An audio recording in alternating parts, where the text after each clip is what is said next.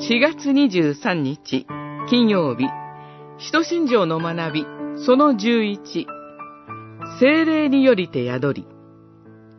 ルカによる福音書、1章、26節から38節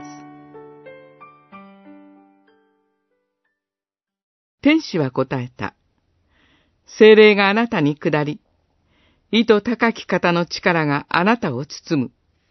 だから、生まれる子は聖なるもの。神の子と呼ばれる。一章三十五節。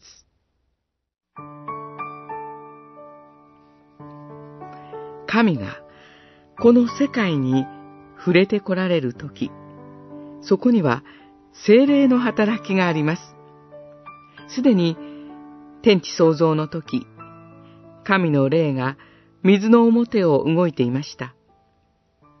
そして、ついに神の一人子が、この地上に到来された時にも、精霊が特別な役割を果たしました。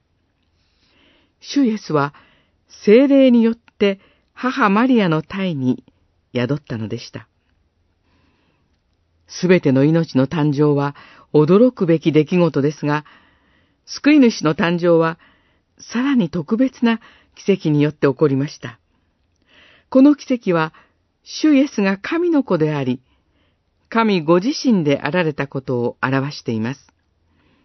この方は人間であるマリアから生まれられましたが、作られたものではなく、作り主なる神であられたのです。それゆえ、私たち罪人を救うことのできる力をお持ちでした。この驚くべき救い主の誕生の出来事を私たちがもし信じることができるとすれば、それもまた奇跡です。そして事実、信じるものとされていて、そこにやはり精霊が働いてくださっています。